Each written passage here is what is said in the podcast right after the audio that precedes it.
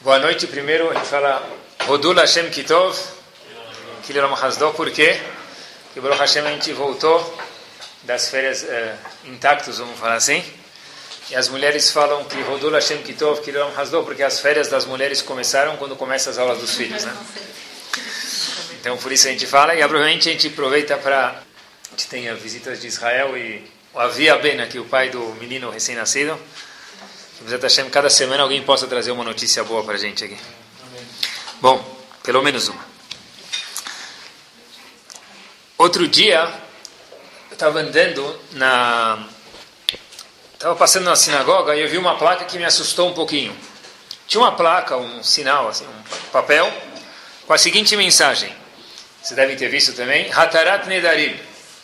40 dias antes de Rosh Hashanah, os Faradim costumam fazer Hatarat Nedarim, anulação dos votos.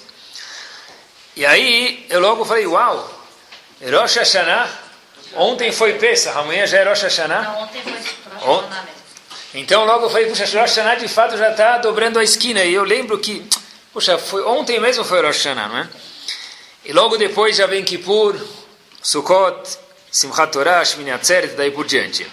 Obviamente que dentre esses dias, sobra alguns dias para as pessoas trabalharem, porque já que esse ano cai tudo quinta, sexta, quinta, sexta, e tem alguns feriados terça, então no meio disso, sobra alguns dias para as fábricas trabalharem. De fato, pessoal, parece que foi ontem mesmo o Rosh Hashanah ano passado, e passaram-se 12 meses. Eu costumo dizer que olha como passou rápido, se passou rápido, é um bom sinal, é porque está bom. Porque Barmenan, tudo quando está ruim, se você coloca uma criança numa aula e ela não gosta da aula, então ela olha para o relógio 27 vezes para ficar aqueles 45 minutos de aula, parece que passaram 45 dias. Então, se passou rápido Baruch Hashem, é bom sinal, pessoal. Então, nada mais, nada menos do que falar do assunto que tem a ver com Rosh Hashanah, etc. Então. A gente sabe que a festa de Yom Kippur tem um tratado do Talmud que relata o que acontece na festa de Yom Kippur e o que pode fazer nesse dia e o que também não pode se fazer nesse dia. A primeira Mishnah do tratado chamado Masechet Yomah fala o seguinte para a gente. Eu leio para vocês cinco, seis palavras. Shivat Yamim Kodem Yom Kippurim Sete dias antes do Yom Kippur Mefarshim Kohen Gadol A gente tirava o Kohen Gadol, o sacerdote mor da casa dele, Lelishkat Paldehirim. Tiravam ele para um quarto. O Cohen Gadol ficava sete dias, tinha que sair da casa dele, era expulso da casa dele, vamos chamar assim, e ele ia para um quarto dentro do Bet Hamikdash. O que, que o Cohen Gadol fazia? Diz a Mishnah para a gente, em seguida, ele fazia um test drive no que, que ia ser o dia de Yom Kippur. Ele sentava lá e olhava para os animais, falava, olha, esse animal é uma vaca, é assim que se vai escritar, esse é um carneiro, é assim que se vai escritar, esse animal você vai servir no Mizbeach a tal hora, são 24 horas de trabalho intenso. E o Coelho fazia uma revisão do plano dele do dia de Yom Kippur. Saibam vocês que o Cohen, o nosso Yom Kippur tem as mesmas 24 ou 25 horas do Cohen Gadol, porém com uma grande diferença. O Cohen Gadol, ele ficava sem comer e sem beber, e a gente também fica. Na véspera de Yom Kippur, uns 10 minutos antes, se a gente mostrar para alguém comida, a pessoa é capaz de ficar com enjoo, porque ele come até sair melancia, limonada e o que cada um tem o costume de comer pelas orelhas, porque ele sabe que vai ficar 24 horas, 25 horas sem comer. A Mishnah diz para a gente que o Kohen Gadol era diferente. Lo hayu menichim oto lechol arbe. Erev Yom Kippur, na véspera de Yom Kippur, o Kohen Gadol fazia um tipo de diet. Por quê? Quando a pessoa come muito, o que, que ele faz? Fica com sono. Uma pessoa que come chunt, hayav, mitá, precisa dormir depois, não é? Então, se você comer muito, meu amigo Kohen Gadol, você vai ter que depois ir dormir. E daí? Deixa ele dormir. Não. A e a Mishnah contam pra gente que Kohen Gadol ficava às 24, 25 horas ininterruptas acordados. Quer dizer, ele não podia comer muito, porque ele não podia adormecer, mas ele tinha que jejuar e ficar trabalhando 24 horas. E chega a Mishnah relata para a gente no último capítulo de todo esse tratado o que, que se pode fazer Yom Kippur, o que, que se não pode, sapato de couro, etc e tal, como usa, como não usa, e daí por diante. Quando eu li a Mishnah, nunca tinha pensado nisso, pessoal. Eu comecei a ver que, olha, o Kohen Gadol tinha sete dias de preparação para entrar no Betamigdash trabalhar. Sete dias ele saía da casa dele e olhava as coisas. O que ia acontecer naquele dia, se preparar? Em relação ao Mishkan, tem algo similar. O Mishkan é o tabernáculo que estava no deserto. E no Mishkan houveram sete dias de inauguração. Normalmente, quando a gente vai fazer inauguração de uma escola, de uma fábrica, de alguma coisa, é um dia. O Mishkan houve sete dias de inauguração. Parece, do Kohen Gadol e do Mishkan, uma lição eu acho que a gente pode aprender. Que não dá para chegar no dia do casamento e falar, cadê minha roupa de noiva? Não dá para chegar no dia. O marido talvez até consegue, fala, cadê meu terno? Mas a mulher não vai conseguir. Meia hora do casamento, cadê minha roupa de noiva? Era aí, precisa se maquiar, precisa fazer o cabelo, precisa fazer o véu e um milhão de coisas. A Torá diz para a gente que não dá para um Yehudi saudável chegar no dia de Rosh Hashanah ou Yom Kippur, ou o que for, sem se preparar. Sete dias antes, o Kohen Gadol, que já era o máximo, tinha que sair da casa dele Sete dias antes de inaugurar o Mishkan, o Mishkan tinha que ser, antes de funcionar, tinha que ser inaugurado, porque tudo esse tipo de trabalho para Hashem requer, precisa de uma preparação. Igual a pessoa vai fazer vestibular, ele faz um cursinho, seja intensivo ou extensivo, aqui diz a Mishnah para a gente, precisa ter alguns dias de preparação.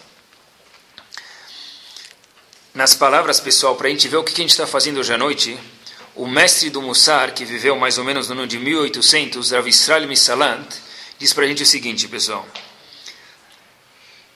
Só para a gente ter uma ideia de quem era essa pessoa, as pessoas vinham pedir para ele conselho. Rav Israel Misalant falava, eu vou te responder de um jeito muito simples. Se hoje fosse Yom Kippur, como você ia se comportar? Rav, eu faço isso ou não? Rav Israel Misalant perguntava de volta para ele, Habibi, se hoje fosse Yom Kippur, como você ia se comportar? Isso era Rav Israel Misalant, pessoal.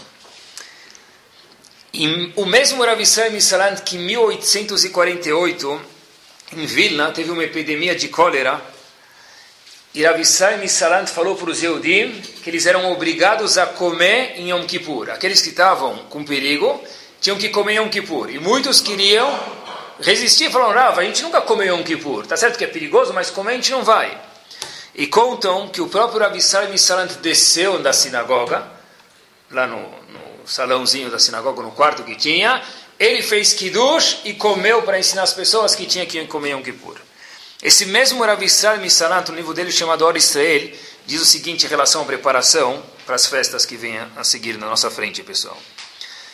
Traduzir as palavras dele.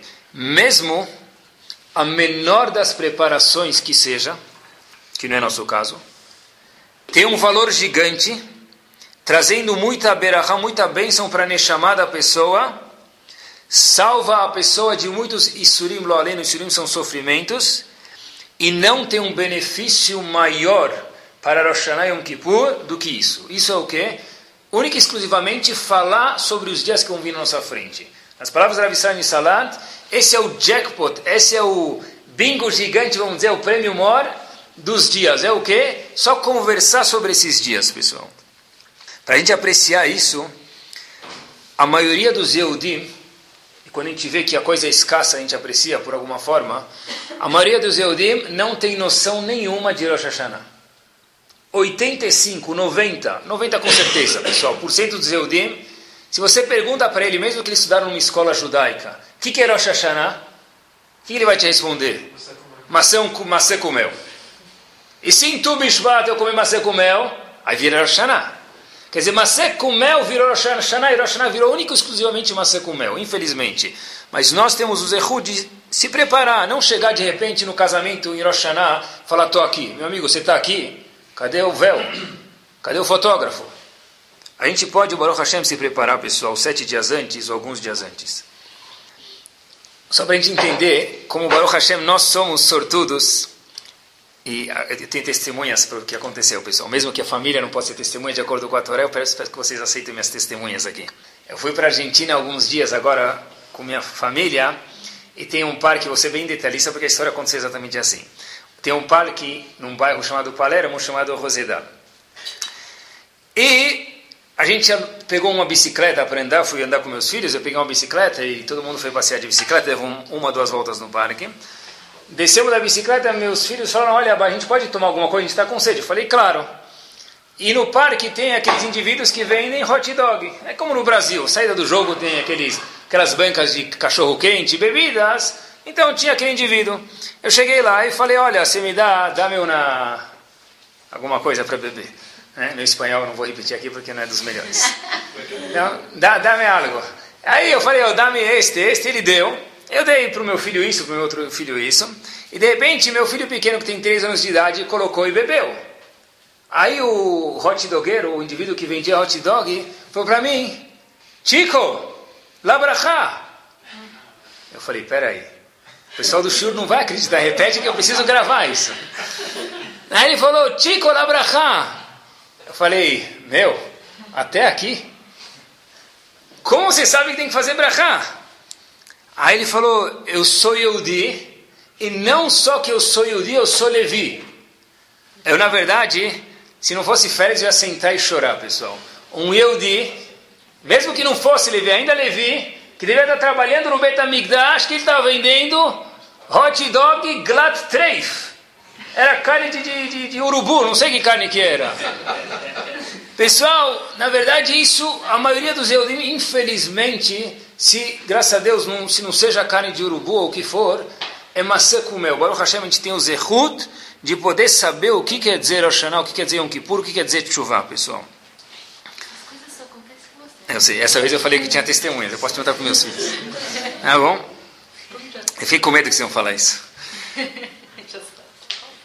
Como muitas outras coisas da vida, pessoal, Rahamim falam para gente, nas palavras de Rav Israel Missalan, só o fato de falar, mesmo sem a gente perceber, já surte efeito.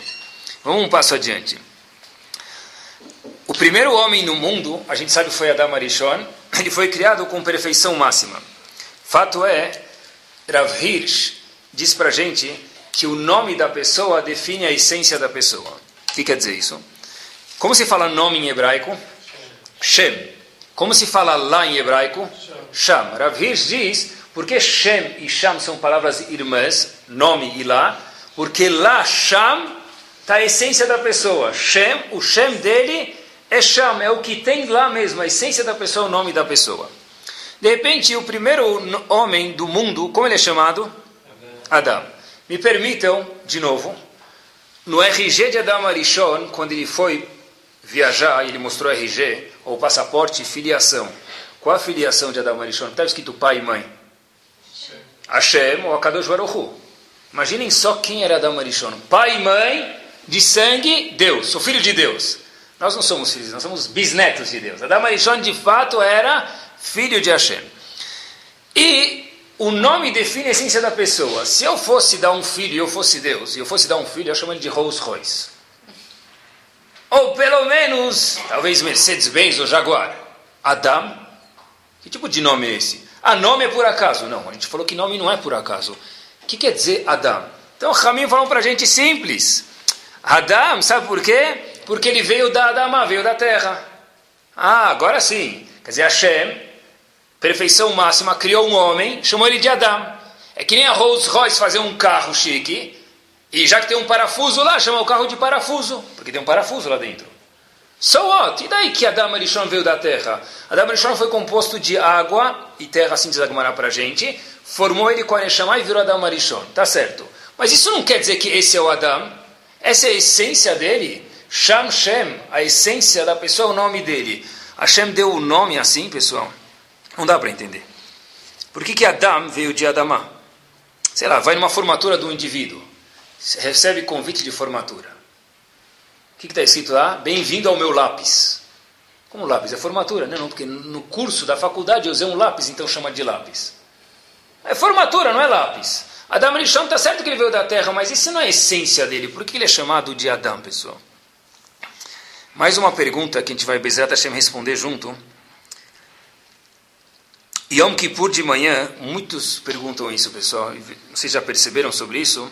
Yom Kippur de manhã, quando sobem na Torá, naquele leilão bem caro, pelo menos a gente saiba o que a gente está pagando, um leilão bem caro, a gente lê, o Baal Koré lê para a gente todo o trabalho que acontecia no Betamigdash.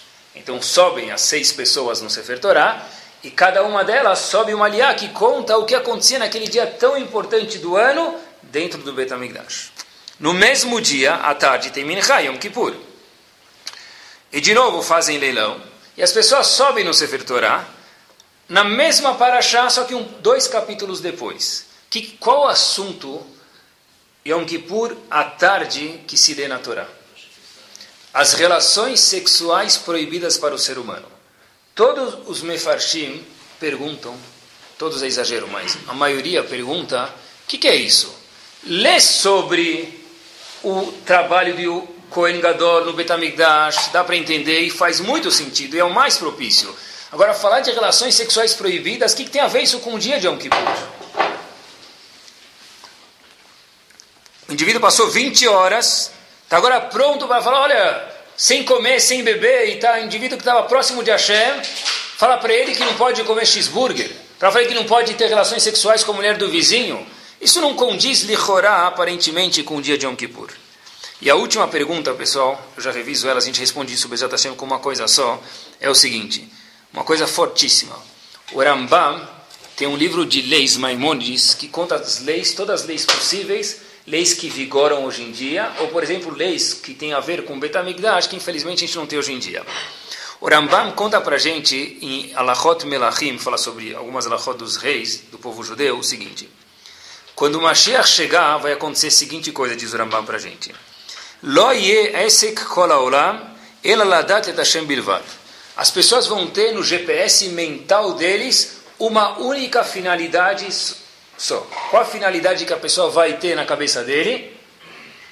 Cadê Hashem? A pessoa vai descer para a padaria e vai falar, cadê Hashem? Vai trabalhar vai falar, cadê Hashem? Ele não vai querer saber quanto está o Dow Jones, nem o Nasdaq, nem quanto fechou o dólar, nem o euro. Talvez ele vai trabalhar, mas vai ser uma coisa assim, então eu preciso fazer. Não é que eu estou mergulhado nisso. Hoje, talvez eu curto trabalhar, eu gosto de trabalhar. Na época de Mashiach está escrito assim de Zurambam, a pessoa vai ter uma única preocupação. Como eu posso fazer para conhecer melhor a Kadosh Baruch Assim diz o Rambam para a gente. Quer dizer, se eu abrir o Estado de São Paulo, o jornal, o que, que eu vou ver?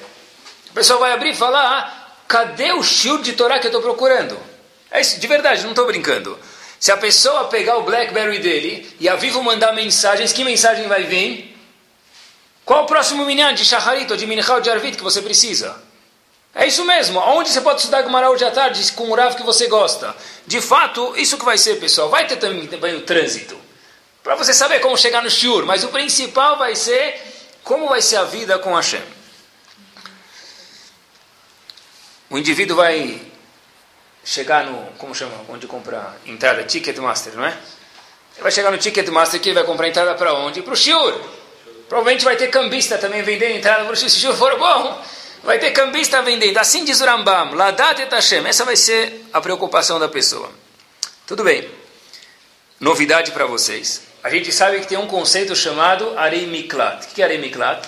Alguém que matou mais ou menos, repito, mais ou menos sem querer, ele vai para uma cidade de refúgio, lá é o pix dele, lá ele está protegido. Quantas Aremiklat haviam? Seis. Seis, muito bem. Rashi diz para a gente em Parashat Mishpatim, Perekiutet, Pasuk Het e Tet. Nos dias de Mashiach vai precisar de mais três Aremiklat. Passarão de seis para nove. Por quê? Porque já que vai ter mais homicídios, então vai precisar de mais lugar para mais gente. Seis não serão suficientes, precisaremos de nove. Óbvia a pergunta. Peraí. O Rambam disse que a única a pessoa só vai estar preocupada com uma coisa, Ladat et Hashem. Aonde está Hashem? É esconde, esconde, cadê Hashem? É só isso que me interessa agora. E justo agora eu preciso de mais três cidades porque vai ter mais homicídios? As três perguntas, pessoal, reviso. Por que, que o nome de Adam é justo Adam? O nome do Rolls Royce é Rolls Royce, não é parafuso porque contém um parafuso. Está certo que Adam veio da terra, mas não deveria se chamar Adam, deveria chamar alguma coisa muito mais chique, alguma coisa muito mais sofisticada do que isso. Segunda pergunta é, por que, que a tarde em Yom Kippur se lê sobre as relações sexuais proibidas, aparentemente não condiz com o dia. E a terceira e última pergunta que a gente fez é, por que, que eu preciso de nove aremiklat? Quando chega Mashiach mais três, de menos três eu deveria precisar, não mais três. As três perguntas se respondem de uma forma só, pessoal, simples. A palavra Adam tem a conotação que ele veio da terra, mas muito certinho. A palavra Adam, diz o Shlach Kadosh para a gente, tem mais uma conotação. Adam vem de Adame Le'elion. Eu vou ser similar a Hashem. O mesmo Adam, o mesmo ser humano, nós, homens ou mulheres, temos dentro de nós um Adam que veio da terra e temos um Adam que quer ser similar a quem? Elion, aquele que está lá em cima, que é Hashem. Adame, ser semelhante a Hashem. Todos nós, posso falar a linguagem de vocês, somos um Rolls Royce e uma mobilete. Hoje em dia não vende mais mobiletes, mas vocês sabem o que eu estou falando. Todos nós somos um Rolls Royce, uma mobilete. Somos uma Adamá e somos um pouco de Hashem. O homem tem um malach dentro dele, um anjo, e tem um capitão gancho dentro dele, pessoal. Cada um tem um tzadik e um racham, uma pessoa honesta e desonesta. Por isso que a palavra Adam que Hashem decidiu escolher é porque existe um Adam forte dentro da pessoa que ele vem da terra. Por isso que em Yom Kippur, à tarde, o que, que se lê? as relações sexuais proibidas para a pessoa falar, olha, eu já virei quase que um anjo em Yom Kippur. Hashem falou quase, porque dentro de cada anjo de nós tem uma pessoa que pode ir e pegar a mulher do vizinho. Em terceiro, porque quando o Mashiach chegar, vai precisar de mais três aremiklat, para que a pessoa entenda que por mais que ele é elevado, dentro daquela pessoa mais elevada existe alguém mais baixo também. Isso tudo, de, e a pessoa 24 horas por dia, 7 dias por semana, durante 120 anos, contém essas duas faces dentro dele. Pessoal pode ser honesto e desonesto, pessoal. Eu vi uma história que tem a ver com honestidade fantástica. Saiu um livro novo da Art School de histórias, eu li agora nas férias, e olhem só, pessoal, falando de honestidade essa história. Tinha uma mulher, que aconteceu recentemente, mora, no, mora numa cidade chamada Minneapolis, em Minnesota, nos Estados Unidos. Ela chegou para fazer uma pequena cirurgia na cabeça, tirar um, de uma coisa de dermatologista, de dermatologia, e ela chega no consultório e a enfermeira logo pergunta para ela: a senhora usou aquele shampoo que a gente combinou? Ela dá um tapa na testa e fala: Uau, ai, aquele shampoo, eu esqueci. Não dá para fazer esse procedimento sem o shampoo? A enfermeira falou: Olha, nem tenta porque se você não vai conseguir fazer. Um pré-requisito para que essa cirurgia dê certo é esse shampoo especial. Mas a gente não se preocupa, a gente pode remarcar para daqui dois meses. A mulher falou: impossível, eu não aguento mais ficar enrolando, eu quero tirar isso da frente, eu quero resolver isso de uma vez. Ela falou: olha, o que eu posso fazer é garantir teu lugar para daqui duas horas. Você pega o shampoo, passa, demora uma hora para fazer efeito e você volta. Se não, só daqui dois meses.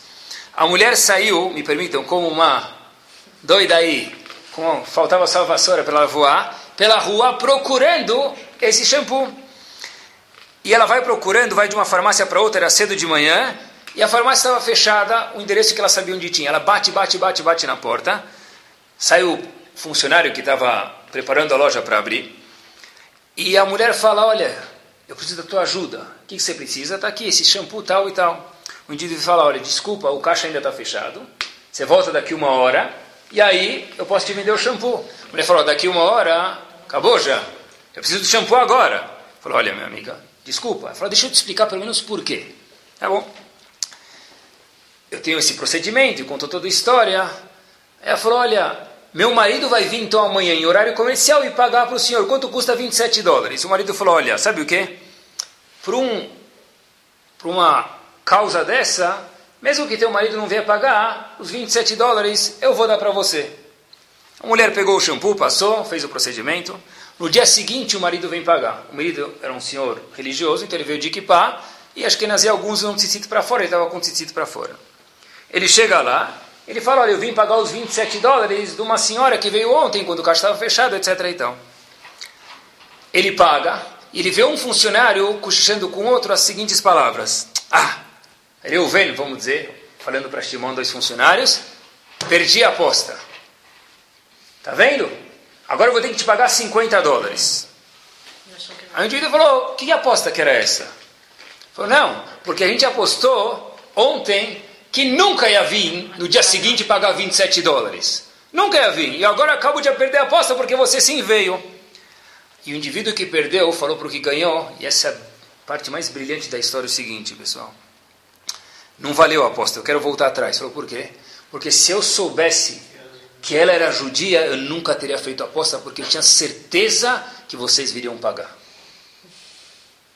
Isso é, pessoal, um Adamela Elion.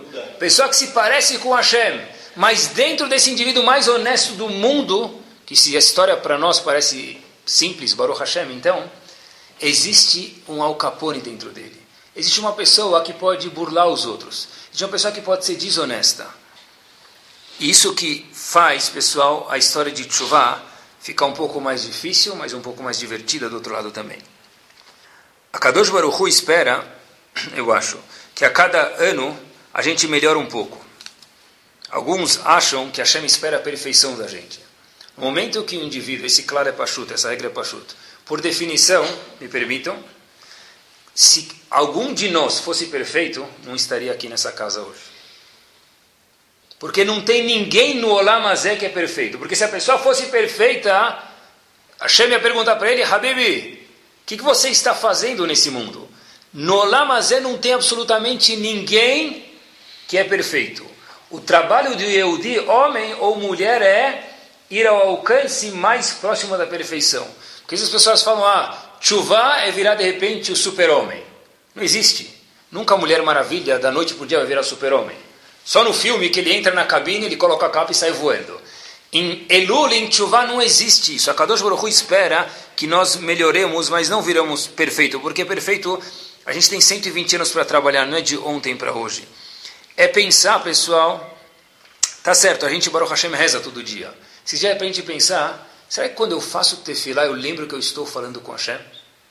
Será que, às vezes, uma vez por semana pelo menos, quando eu faço tefilá eu lembro com quem eu estou falando antes de começar a me dar? Será que antes de colocar o tefilim eu pego um couro e amarro na minha mão eu falo, puxa, olha, eu estou indo fazer algo agora que vai ficar para toda a minha eternidade grudado na minha neshama. Isso é chuva, pessoal. Chuva é quando uma vez eu quero conversar na Hazara, eu repito uma vez mesmo. Eu quero conversar quando o Hazan está repetindo a Amidá, eu fico quieto. Isso é chuva. Isso é chuva. Chuva também inclui quando eu estou andando na rua, eu, eu sei sorrir para um Yodi, mesmo que eu não estou hoje afim. Isso é chuva. Chuva não é de repente virar, ir no mikve e fazer crau, peito, costas e borboleta. Isso não é chuva. O indivíduo sai, um indivíduo que ontem era incrível Hulk, hoje vai virar Hassid, amanhã o que ele vai virar? Incrível Hulk de novo. Hashem espera que com esses detalhes a gente cresça. Chuva é, eu toda semana, todo dia, eu faço um ato de resto de alguma bondade que eu tenho no meu, no meu calendário. Mas esse mês eu vou fazer isso com um sorriso. Vou fazer isso com uma vontade um pouco maior, pessoal.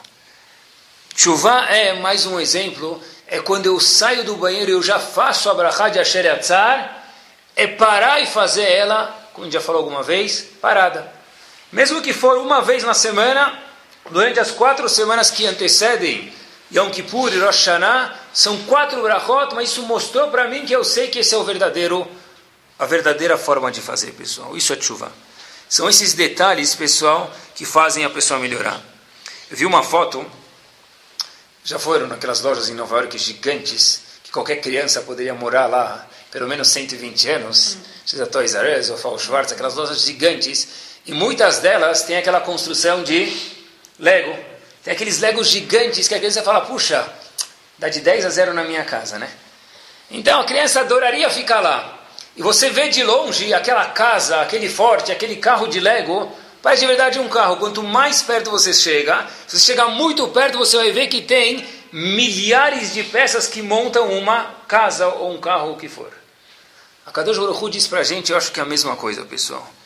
Não existe uma pessoa gigante de longe ele parece gigante, mas se você chegar mais perto, você vai ver que é um monte de pecinhas de Lego. E essas pecinhas de Lego que a Kadosh Baruch fala para a gente, olha, eu te peço um mês, algumas semanas, Presta atenção nessas pecinhas e melhora ela, que automaticamente você vai estar melhorando o macro. Só se a gente não melhorar esse micro, essas pecinhas, esses exemplos que a gente deu, pessoal, é impossível a pessoa melhorar. Rosh Hashanah não se resume em maçã com mel, não se resume em jantar com a família. Isso tudo é importante, a gente vai fazer Bezrat Hashem, mas esse não é o intuito, não é o principal de Rosh Hashanah, pessoal.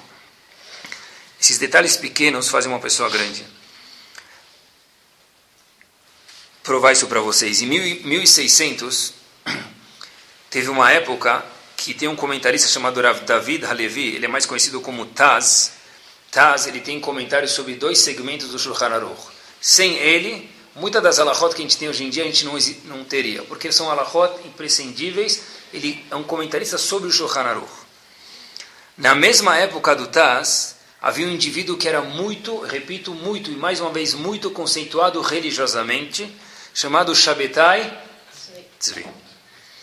Era uma época que se dizia que Mashiach ia chegar.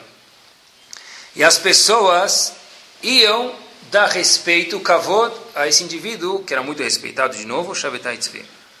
As pessoas iam na porta da sinagoga, escutavam o drashot, e diz Ravoube no livro dele, Aleishur, que milhares de pessoas faziam fila para receber brachá dele. Eu não sei se hoje a gente viu milhares de pessoas indo pedir brachá para alguém, talvez tenha, mas para esse indivíduo Shabetai Tzvi, milhares de pessoas foram pedir brachá para ele, pedir uma bênção para ele. Imagine, é uma pessoa muito, muito grande. O Taz, que era o gigante da geração naquela época, falou: Deixa eu verificar, Menuen Lauen, da onde ele veio, para onde ele vai, quem é esse indivíduo? Shabetai Tzvi decidiu o Taz foi verificar quem é Shabbatai Tzvi, e de repente era o Rav pessoal do mundo. Milhares de pessoas foram pedir brachá para ele, imaginem só. O Taz vira e diz as duas seguintes palavras: Hu Ramai, ele é um pilantra. Espera aí. Para falar um, sobre um indivíduo que milhares de pessoas vão pedir brachá para ele que ele é um pilantra, precisa ter muita moral.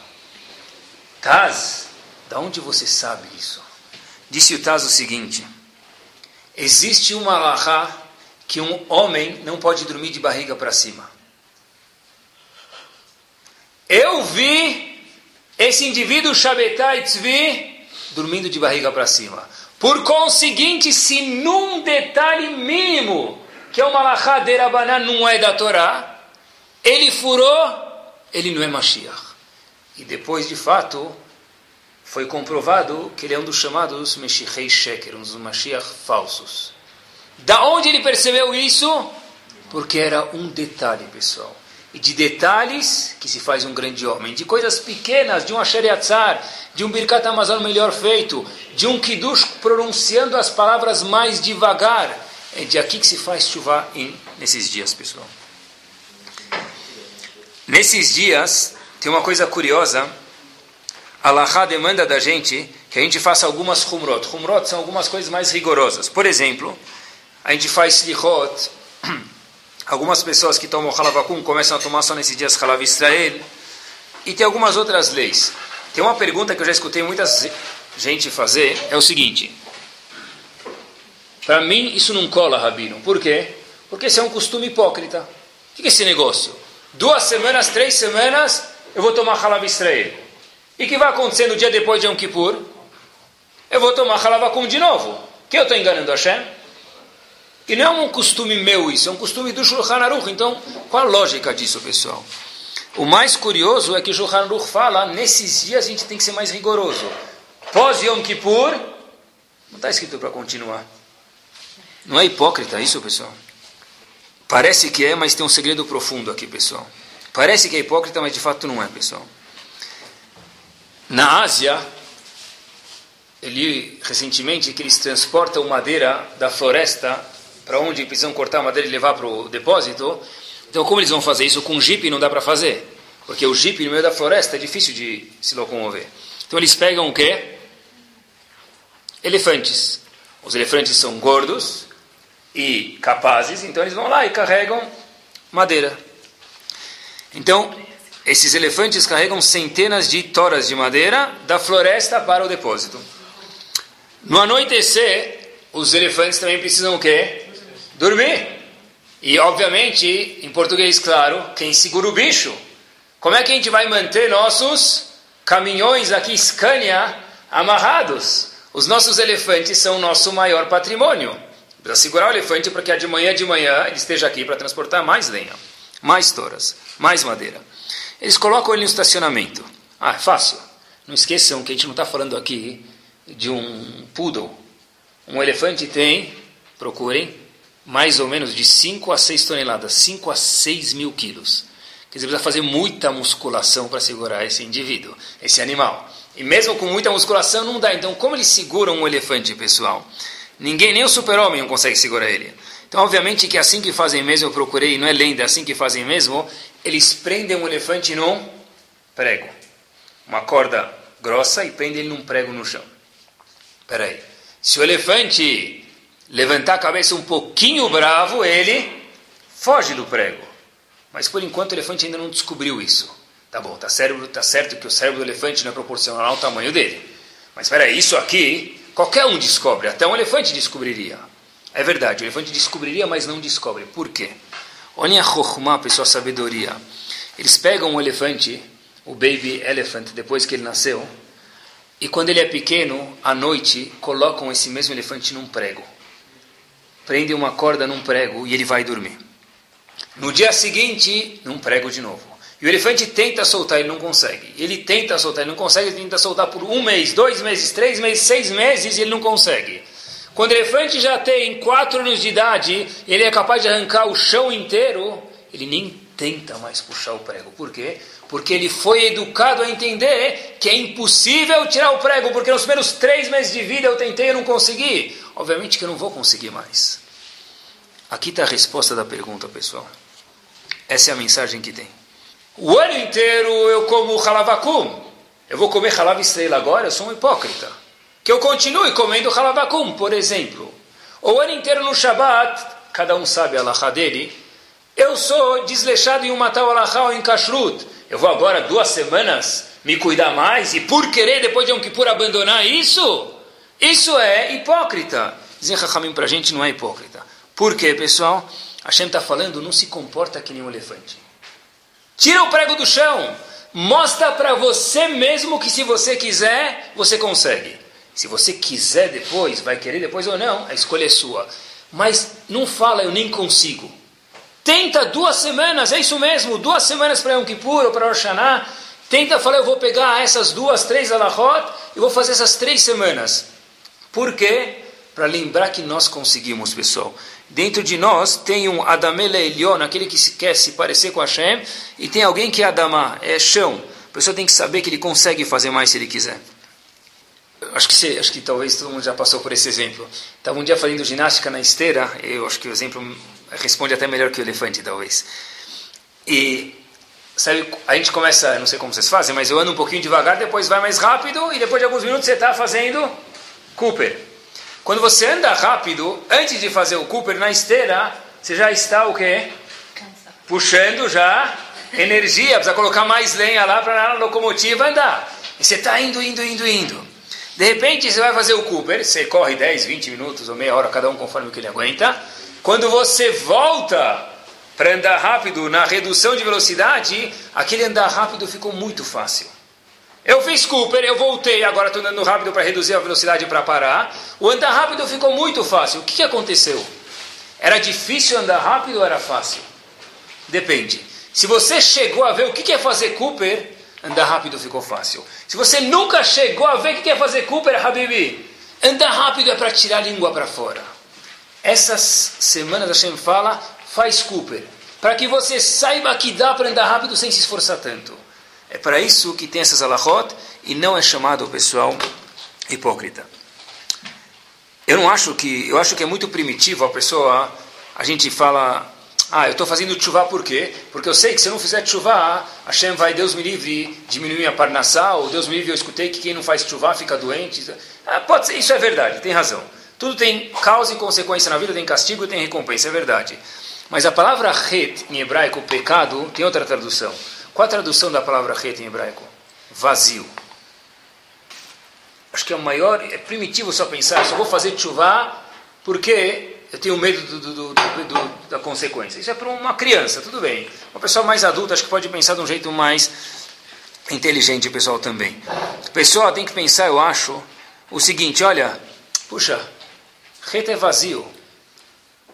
Todo mundo hoje em dia, se a gente anda, talvez há 200 anos atrás, a gente precisava incitar dúvida nas pessoas. Hoje em dia, todo mundo tem dúvida se existe Hashem, se não existe Hashem. Se a gente procura livros de psicologia, a gente já vê que tem muita coisa de, de espiritualidade já dentro. As pessoas falam, eu já vi testes, muitos testes, eu estou aprendendo um pouco, e dentro de testes de aplicar para as pessoas, está perguntando que valor espiritual você tem na tua vida. Valor espiritual o quê? Eu sou ateu. É um teste para qualquer pessoa. Porque o mundo já entende hoje em dia que tem que se respirar alguma coisa mais espiritual. É impossível que o homem veio para esse mundo para ficar 120 anos e Shalom Israel. As pessoas já entendem isso. Reta é vazio, pessoal. A pessoa entender que não é só que eu estou fazendo chuva porque eu estou com medo da consequência. Isso é verdade, é importante. Mas saber que, na verdade, olha, tem alguma veracidade mais importante na vida. Tem alguma coisa que tem que preencher esse vazio. Ret é vazio, é chuva é se aproximar Tashuv rei. Tshuva é se aproximar de Hashem, pessoal. O que, que é tshuva, terminando? Tshuva é não se acostumar. Sabe que às vezes a gente se acostuma muito. Eu estava um dia nas férias de novo, passeando com minha família. Aí um dos meus filhos foi falar alguma coisa. O pequenininho levantou e fala... Shh. Eu falei, por que? Shh? Ele falou, levanta a mão. Eu falei, como assim? Ele falou, Aba, tem que levantar a mão antes de falar. Falei, como assim? Falou, na Kitá, Morá falou que tem que levantar a mão antes de falar. Esqueceram de avisar ele que a gente não está mais na Kitá. Quando a gente se acostuma com alguma coisa, é assim, levanta a mão. Na minha escola aprendi assim, então no, na, na, rua, nas férias também eu acho que é a mesma coisa. Né? A gente se acostuma. Esses dias são para falar, olha, desacostuma, mostra para você mesmo que você é capaz de mudar. Se você vai querer continuar ou não, a escolha é sua, mas mostra que você consegue, pessoal. Tem um mismor, um terrilim, que a gente lê ele logo antes de tocar o, Rosh o shofar. A mitzvah do dia de Rosh Hashanah é o quê? É o shofar. Mesmo no cartão do indivíduo da maçã com mel, tem ou uma pombinha, obviamente, ou um shofar desenhado. É a mitzvah do dia de Rosh Hashanah. Existe um mismor, um terrilim que nós falamos. Se repete, os faradim ainda repetem sete vezes, alguns. Lamnatzeach libnei korach mismor. Os filhos de Korach fizeram um mismor, um Terrilim, que configura no livro de Salmos, no Terrilim. Procurem, é Terrilim número 47. Como assim? Não entendi. Eu pensei que Korach era mau. Korach de repente apareceu no livro de David Amer, no Terrilim. Não. Eles eram maus, mas eles não foram engolidos pela terra? Foram. Então como que eles fizeram um Terrilim? Pessoal, essa é uma das razões que a gente lê esse mismor no dia Ramin contou para a gente que eles foram engolidos pela terra. Eu não sei quanto tempo demorou para ir do solo, que eles estavam no térreo até lá embaixo, não sei quantos segundos demorou.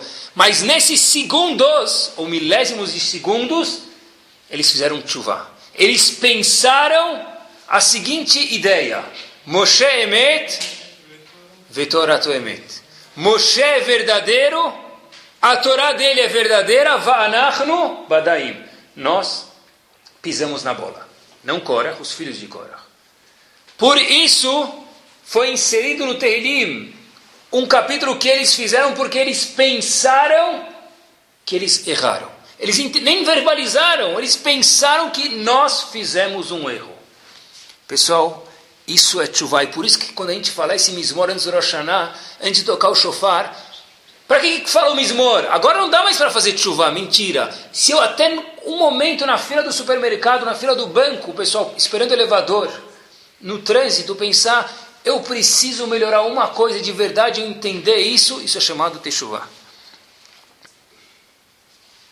Por um lado, isso é bom, porque ajuda a gente a fazer chuva. Por outro lado, não quer dizer que a gente vai pensar em enganar Hashem. Obviamente que não dá para enganar Kadosh Baruch mas pensar de verdade, a pessoa de fato, o pessoal, consegue fazer chuva. Chuva é o maior presente que existe. E tem que ser que existe o conceito de chuva na Torá. Acho que no, no, fora em Parashat Nitzavim tem, mas de acordo com alguns comentaristas, mas chuva aparece nas primeiras duas palavras do Sefer Torá. Como começa o Sefer Torá? Bereshit, Bara. O que é Bereshit? Começo, início, Bara. Hashem criou um novo início. Hashem criou a possibilidade de cada um de nós fazer um novo começo, pessoal. O que já foi, já foi, mas fazer um novo começo, eu disse sim, pode, pessoal. Só para que a gente saiba, um truque que Ramin dão para a gente, assim contra Ben Yonah no Sharet Shuvah para a gente, que uma das coisas que atrapalha muito o din da pessoa, e Deus me livre, azara o din da pessoa, faz lo aleno o din da pessoa ficar não bom, está escrito Aporesh midar tzibur. Uma pessoa que se isenta do tzibur, que ela se afasta do público, essa pessoa, o julgamento dele, infelizmente, em Roshaná, vai ser um julgamento um pouco mais grave, mais severo. A pessoa é julgada como uma pessoa individual, eu, eu, vendo como sou eu, e atenção, em que tzibur eu me encontro? Em que sinagoga eu me encontro? Onde eu estou rezando? Se eu estou no buchicho do, da conversa, eu só estou no buchicho da tefilá para Kokadosh Baruchu. A pessoa é julgada no tzibur que ela se encontra. Existem dois julgamentos. Um julgamento pessoal, eu comigo mesmo, como me comportei no ano, e aonde eu estou em Rosh Hashanah. É uma coisa para que a gente pensa onde a gente vai rezar e onde a gente vai ficar dentro daquela sinagoga, pessoal. É uma segurar para a pessoa. Se eu estou no meio bom, o meu julgamento vai ser plus nesse julgamento do tzibur, nesse julgamento da comunidade, pessoal. E dentro de comunidade, Ramim falam para a gente também que uma segurar para a pessoa ser bem julgada, porque Hashem fala, por que, que eu preciso desse indivíduo aqui o ano que vem? O que, que ele faz para a comunidade? O que, que ele faz para outros Eudim do bairro, da cidade, ou do país, ou do planeta, ou do cosmos? Um, uma segurar, uma garantia para a pessoa ter um bom julgamento é que a pessoa seja uma pessoa que ele é requerida para outros em alguma coisa judaica. Se precisam de mim, a vai falar, olha, sabe o que? Esse indivíduo é tão importante em tal causa religiosa judaica, essa pessoa precisa ser garantida mais um ano, porque ele é um embaixador e de alguma forma ou outra Hashem diz, eu preciso dele no mundo. Agora, lo aleno, se a pessoa não tem nenhuma função pública, na comunidade, na família, no, no bairro dele, alguma coisa, essa pessoa Hashem pode ir lo aleno falar, olha, não sei se eu preciso tanto dele aqui. Deixa eu ver os méritos dele para ver se ele merece ou não. Então, uma segulá é se encontrar num bom tzibur e fazer parte de alguma coisa em prol de outra pessoa, pessoal. Contam que uma vez tinha um indivíduo que tinha um, uma plantação de uma plantação não, uma criação, não para ter plantação, uma criação de cavalos. E de repente tinha um cavalo, dois, três, quatro. E os cavalos dele começaram a ficar mai, maior quantidade, maior. De repente já tinham mini aras. E um amigo dele falou para ele: Olha, um desses 12 cavalos que você tem, mesmo que você não saiba, é um cavalo muito chique. É melhor você colocar um guarda à noite no teu aras para que não tenha nenhuma surpresa e ninguém te rouba. O dono do aras falou para o amigo dele, onde eu vou achar um guarda agora às seis da tarde? Amanhã eu posso procurar uma companhia de segurança para monitorar os cavalos, mas hoje onde eu vou achar? Falou, olha, eu só estou te dando uma dica que um dos teus cavalos é valioso. É melhor você colocar um segurança aí. Então o dono do aras vai lá e procura o indivíduo lá que mora perto do, da casa dele, não tem muita. Não estudou primeira faculdade, nem segundo grau, nem meio grau, nem nada. Fala, olha, se eu te der um trocado, o senhor pode ficar na porta do Aras para quebrar um galho para mim? Só hoje à noite para cuidar? Ele falou, posso. O dono do Aras volta para casa, ele dá um cochilo, e ele sonha que o cavalo dele está sendo roubado. Duas da manhã ele vai correndo e vê lá o porteiro que ele deu 20, 30 reais para passar a noite, já pescando. Português, claro, ele estava já adormecendo, batendo a testa na mesa. Ele falou, puxa, eu preciso manter esse indivíduo acordado. Como eu vou manter esse acordado? Falou, ah, sabe o que? Eu tenho um enigma para o senhor pensar. Falou para o indivíduo da guarita lá. Qual é o enigma, doutor? Falou, olha, eu gostaria de saber o seguinte, olha, como pode ser, que já viram um bagel, aquele bagel, aquele pão redondo, como pode ser que o indivíduo come o bagel inteiro e de repente o meio desaparece? Para onde vai o meio? Puxa, aí o porteiro falou, uau, esse é um enigma muito bom. Aí o dono falou, Hazal Baruch, ele volta para casa, dorme, quatro da manhã de novo ele sonha que o cavalo dele está sendo roubado. Ele volta e fala, olha, o enigma já, já foi embora. Esse enigma eu já entendi, não tinha nada no meio, doutor. Não, vou te dar outro enigma agora. Ah, agora é fase 2. Mario Bros fase 2 agora, peraí. Qual o enigma? O enigma é o seguinte, já viu alguém pregando um para um... Vai pregar um quadro na parede? Você prega o quadro, aonde vai a massa que estava lá? Você põe um parafuso, um quadro, um quadro, um prego, onde vai a massa? Poxa, doutora, essa fase 2 está difícil, hein? Tá, agora garantiu. O indivíduo volta lá, vai dormir, Ele volta, às 5 e meia da manhã está amanhecendo, ele volta, vem o indivíduo lá, pensando no enigma. Falei, aí, você descobriu onde vai a massa do prego? Ele falou, ah, isso é fácil, doutor. Estou pensando em outro enigma. Assim, que enigma você está pensando? Não, eu fiquei a noite inteira aqui sentado, o senhor me deu um monte de enigmas, eu não dormi nem um minuto. Aqui é tudo um quadrado, é um aras fechado. E de repente, hoje de manhã eu fui olhar para trás, eu não sei como, mas é um enigma mesmo. Nenhum cavalo mais está aqui dentro do aras. Esse é o enigma que eu tenho para pensar. O Nimshal aqui é pachuto, pessoal, que a gente pense no bagel, a gente pense no parafuso, a gente pense na maçã com mel, as mulheres pensem o que elas vão cozinhar para o ceder, quem elas vão convidar, que buffet vai ser, quantas garçonetes vão ter, como os filhos vão se vestir. Isso é parte do script. Mas não esquece de pensar nos cavalos, pessoal. Não esquece que cada um possa pensar na Neshama dele. Coisas que de fato vão mudar o nosso julgamento. Algumas dicas que a gente deu hoje à noite. E que Bezrat Hashem, aí sim, a Kadosh Baruch possa falar, olha, eu preciso de você, você é uma pessoa que faz para o tzibur, faz para os outros, que se mantém com o tzibur. E aí que sim, a Kadosh Baruch dê para todos nós, e todo o Bnei Israel, sem exceção nenhuma, um ano cheio de brachá, osher, veosher, muita saúde e sucesso em todos os afazeres. Amém. Amém.